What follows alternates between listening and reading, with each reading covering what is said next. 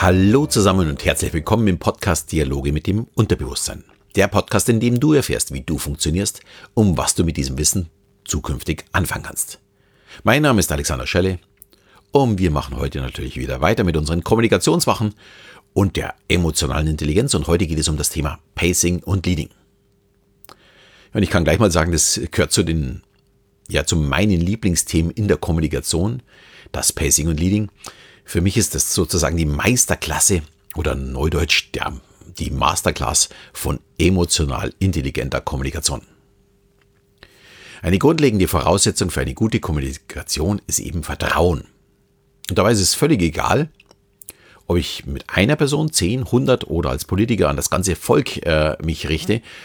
Äh, damit meine Botschaft ankommt und akzeptiert wird, benötige ich Vertrauen und das Gefühl, von demjenigen, der mir gerade zuhört, dass der da vorne, der spricht, dass mich der auch ernst nimmt. Und frei übersetzt bedeutet Pacing und Leading nichts anderes als wie mitgehen und führen. Und genau genommen ist es das nämlich auch schon. Ich baue Vertrauen auf, während ich pace, und daraufhin ist der andere bereit, sich führen zu lassen, leiten zu lassen. Klingt doch klasse. Und ja, wer mich schon in meiner Show gesehen hat, hat diese Technik vom ja, ersten Moment der Show im Grunde schon im Einsatz gesehen. Ich werde es ein bisschen später dann auch noch genauer ausführen. Aber erstmal der erste Schritt, wie man denn eigentlich überhaupt Vertrauen aufbaut. Hört sich so einfach an, aber wie kann man denn das erreichen? Und das passiert im Grunde schon vollautomatisch. Wenn ich mich zum Beispiel mit jemandem im gleichen Dialekt unterhalte, irgendeinem Fremden äh, irgendwo auf der Welt beginge und der spricht in meiner Sprache, ist er mir schon mal sympathisch. Aber wenn er jetzt dann auch noch in meinem Dialekt spricht, dann weiß ich, oh, der kommt aus meiner Region, noch viel besser und ich habe sofort Vertrauen. Das ist im Grunde vollkommen normal. Und so gibt es ganz viele Dinge, die wir vergleichen und unbewusst mit uns abstimmen. Eben zu sagen, ist gut oder ist nicht gut. Habe ich Angst oder habe ich keine Angst? Das ist auf den ersten Blick natürlich das Aussehen. Was trägt die Person? Ist es mein Niveau oder ist es darüber oder ist es darunter? Äh, ganz spannend dabei auch, wenn wir das Gefühl haben, der andere wäre aus unserer Sicht darunter, dann duzen wir ihn schneller. Und wenn er darüber ist, siezen wir ihn. Damit äh, mich da niemand falsch versteht. Für mich ist darunter und darüber sagt nichts über den Wert einer Person aus, nur was die Person vielleicht darstellt, beziehungsweise versucht darzustellen. Ich habe schon Vorstände mit goldenen Manschettenknöpfen erlebt, die als Mensch ja, für mich jetzt mal weniger wert waren als der einfache Arbeiter. Trotzdem würden wir den Vorstand nicht duzen, dagegen den Handwerker ja eher schon. Also dieses darüber und darunter geht es nur um den, ja, vielleicht Stand, wo, wo wir diesen einordnen würden. Das gleiche gilt natürlich für die Hautfarbe. Genau genommen sind wir alle Rassisten. Das ist auch vollkommen normal. Nur unterdrücken wir es, weil wir es eben nicht sein wollen. Aber im ersten Moment ist ein andersfarbiger für uns erstmal eine Bedrohung. Unbewusst wohlgemerkt. Das gilt aber eben nicht nur für die Hautfarbe, sondern natürlich spielt das ganze Äußere eine Rolle dabei. Mir ist dabei schon aufgefallen, dass ich gegenüber Farbigen eher versuche, nett zu sein, nur um nicht in die Rassistenrolle zu fallen. Aber im Grunde genommen ist diese Andersbaltung, auch wenn es positiv ist, schon Rassismus. Man versteht, was ich meine. Ähm, wenn ich irgendwo einen Ärger habe und ich in einem Laden und mich betreut ein Farbiger, dann glaube ich, werde ich oder bin ich, verhalte ich mich ruhiger, als wie wenn mich äh, jemand, äh, keine Ahnung, hier aus Bayern betreuen würde. Das ist schon fast automatisch, um dass man eben nicht in diese Rassistenrolle gedrängt wird. Möchte man schließlich, also ich zumindest nicht. Und ja, also da muss man ein bisschen vorsichtig sein. Und neben dem Aussehen und der Sprache ist es natürlich auch die Mimik und Gestik. Wie kommt denn jemand auf mich zu? Ist der Freund oder Feind? Solche Entscheidungen waren früher überlebensnotwendig. Dann natürlich äh, spielt auch eine, die Stimmlage zum Beispiel eine Rolle oder die Lautstärke oder die Sprechgeschwindigkeit. Dies alles fließt in einen Gesamteindruck, der entscheidet, ob ich vertraue oder eben nicht. Und vielleicht ist es dir aufgefallen, ich habe bis jetzt noch gar nichts zum Inhalt gesagt. Und ja, der kommt erst viel, viel später. Natürlich spielt der Inhalt einer Botschaft auch eine Rolle. Aber erst nachdem mein Unterbewusstsein die vielen Dinge vorher schon in irgendeiner Form abgehakt hat. Wenn ich das Vertrauen zu einem anderen aufgebaut habe, spricht man dann von einem Rapport. Der andere folgt mir jetzt auf dem Weg zum gewünschten Ergebnis. Und das Führen zum Ziel ist, nachdem ich den Rapport habe, also aufgebaut habe, im Grunde noch ein Spiel. Wie weit darf ich denn gehen? Wo sind die roten Linien, dass ich die nicht überschreiten darf, um den Rapport dann wieder zu verlieren? Also wenn die Forderungen zu groß sind oder äh, die Wünsche, die ich habe, zu groß sind, dann verliere ich den Rapport wieder.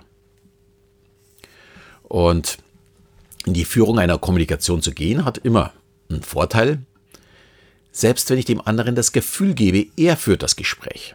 Auch das ist natürlich möglich. Und auch das kann natürlich zum Vertrauensaufbau genutzt werden, dass ich dem anderen, ja, sage mal, mehr Macht, mehr Kraft gebe.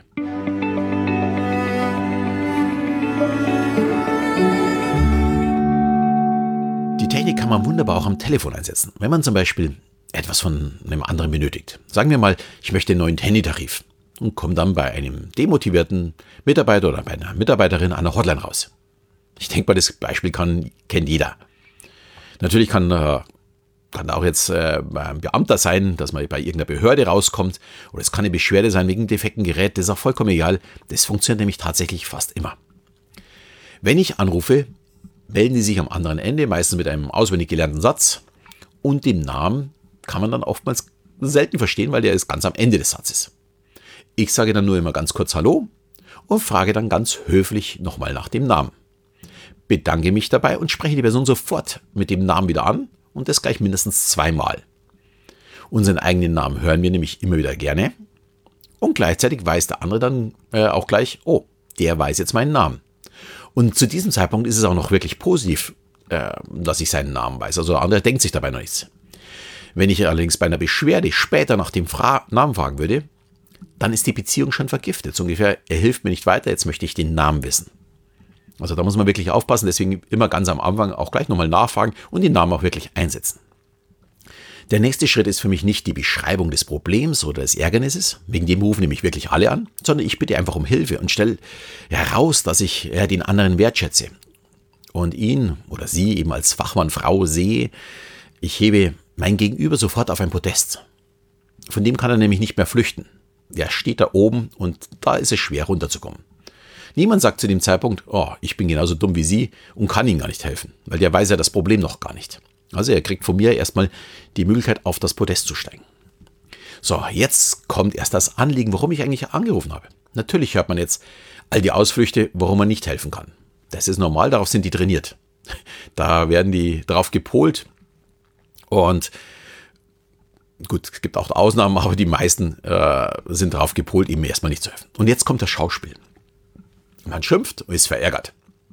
Aber am Ende sagt man gleich, damit Sie das jetzt nicht falsch verstehen, ich schimpfe nicht mit Ihnen, Frau Meier, sondern, also hier wirklich den Namen nennen, sondern auf die Firma, keine Ahnung, Tesla oder äh, Telekom oder was auch immer. Ich hoffe, Sie verstehen das und vielleicht verstehen Sie auch, warum ich mich so ärgere. So, und da kommt jetzt zu 99 Prozent ein Ja. Und damit habe ich nämlich schon gewonnen. Wenn, wenn derjenige meinen Ärger versteht, wird er jetzt alles tun, um mir zu helfen. Denn ich schimpfe nicht mit ihm, sondern ich schimpfe mit seiner Firma. Und mal ganz ehrlich, die meisten, die an der Hotline sitzen, die kennen die Probleme ihrer Firma. Und die können da nur Ja antworten. Und das Ganze ist dann auch wirklich ganz, ganz einfach umzusetzen. Und ich liebe es wirklich. Ich mache das so gern, weil die Menschen im Anschluss mir unbedingt helfen möchten und mir dabei noch ein gutes Gefühl äh, geben. Und ich ihnen natürlich gebe. Und das ist auch für mich kein Ausnützen, vor allem nicht aus ihrer Sicht, weil das wäre nämlich schlecht, sondern es ist eine Win-Win-Situation. Sie möchten ja, dass der liebe Kerl, also in dem Fall ich, am anderen Ende, der so sympathisch mit ihnen spricht und sie noch mit dem Namen anspricht und so lieb ist, dass der nicht irgendwie unzufrieden ist. Und natürlich ist es auch ganz, ganz wichtig, am Ende weiter den Namen zu sagen, sich für die Zeit und die Hilfe zu bedanken und einen wunderschönen Tag zu wünschen. Der oder diejenige muss am Ende des Gesprächs ein wirklich gutes Gefühl haben. Und wenn ich zum Beispiel die E-Mail, also wenn das jetzt innerhalb von der Firma ist, da kann ja das durchaus auch vorkommen, wenn, was weiß ich, wenn man bei HR anruft oder wenn man die Technik anruft oder sowas und man kotzt sich über irgendetwas aus. Und wenn ich dann die E-Mail des Chefs kannte, heutzutage ist ja das bei mir nicht mehr so, aber in der Vergangenheit, dann gebe ich dann ein kurzes Mail weiter als Danke. Da geht es dann gar nicht so um die Beschwerde, ähm, sondern da geht es dann wirklich darum, demjenigen nochmal ein weiteres gutes Gefühl geben. Und für mich war das im Business wirklich total normal. Ich musste wirklich dem Chef dann klar machen, was für gute Mitarbeiter er hat. Und dann habe ich nämlich auch noch seine Unterstützung. Ich hoffe, ich verwirre dich jetzt nicht äh, und du glaubst, ey, was ist denn das für ein Schleimer? Aber das ist für mich tatsächlich emotional intelligente Kommunikation. Und zwar auf dem höchsten Level. Ich komme durch mein Vorgehen einfach weiter als wie jeder andere. Kommen wir nochmal zurück zu dem, was ich am Anfang gesagt habe. Ich habe zu Beginn ja gesagt, dass ich diese Technik vor allem auch in meiner Show einsetze. Ich weiß nicht, jeder Hörer war schon in meiner Show, aber das macht überhaupt nichts. Ich werde es so beschreiben, dass der Prozess des Pacing und Leading leicht zu verstehen ist. Meine Show heißt ja Gehirnwäsche und zeigt eben unterschiedliche mentale und hypnotische Experimente. Es gefällt vielen, solange sie nicht mitmachen müssen. Aber das ist genau das Problem. Äh, wenn niemand mitmacht, ist das eine ziemlich langweilige Show. Ich benötige also ganz viele Freiwillige. Und die sollten auch wirklich freiwillig mitmachen und sich nicht dagegen äh, wehren. Also mein Weg ist also von Beginn an Vertrauen aufzubauen. Deswegen ist schon mal, dass ich nicht auf der Bühne erscheine, wie man normalerweise erscheint, sondern ich komme ganz gerne plaudernd mitten im Publikum und schüttle auch noch möglichst viel in die Hand. Also das ist mir jetzt vielleicht nicht mehr ganz so leicht möglich. Momentan oder jetzt im September und Oktober bei den Shows äh, habe ich es mit einer Ghetto-Faust gemacht. Körperkontakt erzeugt einfach Vertrauen. Und dann breche ich das Eis mit ein paar Scherzen, reduziere auch die Ängste mit dem, was ich so ein bisschen erzähle, damit sie sich wirklich wohlfühlen und dass keiner wirklich jetzt irgendwie nervös oder angespannt zwei Stunden der Show sitzt und immer Angst hat, dass er nach vorne muss. Und dann geht es so langsam in das nächste Experiment und dies erzeugt schon so ein Gefühl der Zusammengehörigkeit, weil ich dieses Experiment mit allen zusammen mache. Und da lasse ich dann auch mal den ersten Zuschauer aufstehen und der oder die Zuschauerin bekommt dann von mir wirklich die volle Aufmerksamkeit und Freundlichkeit von mir zu spüren. Und alle sehen, oh, der ist ja ganz lieb davon, der tut ja gar nichts. Erst viel später muss dann wirklich jemand mit mir mal auf die Bühne. Ja, meistens sogar als Paar, weil zu zweit fühlt man sich dann auch noch ein bisschen sicher. Und dann geht es viel einfacher. Und auch hier nutze ich dann im Grunde genommen den Vertrauen noch weiter aufzubauen, indem dass ich ein Yes-Setting einbaue. Da gehe ich zu den Leuten hin und sage ihnen dann, verraten Sie mir doch bitte Ihren Namen. Ist ja überhaupt kein Problem, dann sagen sie Ihren Namen. Und dann frage ich auch, sind Sie zusammen da? Gehören Sie zusammen? Wären Sie vielleicht bereit, das nächste Kunststück mit mir zu machen? Und so weiter und so fort. Also immer ja, ja, ja, ja. Bis dahin erwähne ich aber noch überhaupt nicht, dass es diesmal auf die Bühne geht. Und die Ja's vorher reichen, um jetzt zu sagen, dann kommen Sie doch bitte mit einem großen Applaus mit mir auf die Bühne. Ich garantiere, es hat noch nie jemand Nein gesagt. Also, das geht nach so vielen Jahren dann schon gar nicht mehr. Und schließlich bin ich ja auch zu dem Zeitpunkt schon sehr, sehr nett. Ich spüre dann zwar immer wieder die Überraschung, äh, dass sie sich vielleicht anschauen, so ungefähr, oh scheiße, jetzt hat es uns erwischt.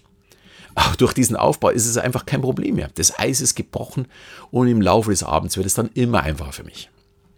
Und gerade so bei Firmenshows, da läuft es ein bisschen anders ab, ist so ein Aufbau über Vertrauen und das nötige Standing in der Gruppe zu haben extrem wichtig. Weil wenn ich die Mitarbeiter nicht zur Mitarbeit für mich gewinnen kann, dann habe ich einfach verloren. Ist mir erfreulicherweise noch nie passiert aber ich höre immer wieder Schauergeschichten von Kollegen, wo ich mir sicher bin, hätte man mit der richtigen Strategie und die richtige Vorgehensweise, hätte man es auch vermeiden können. Für mich ist diese Technik also wirklich Gold wert. Und für mich ist das emotionale Intelligenz pur.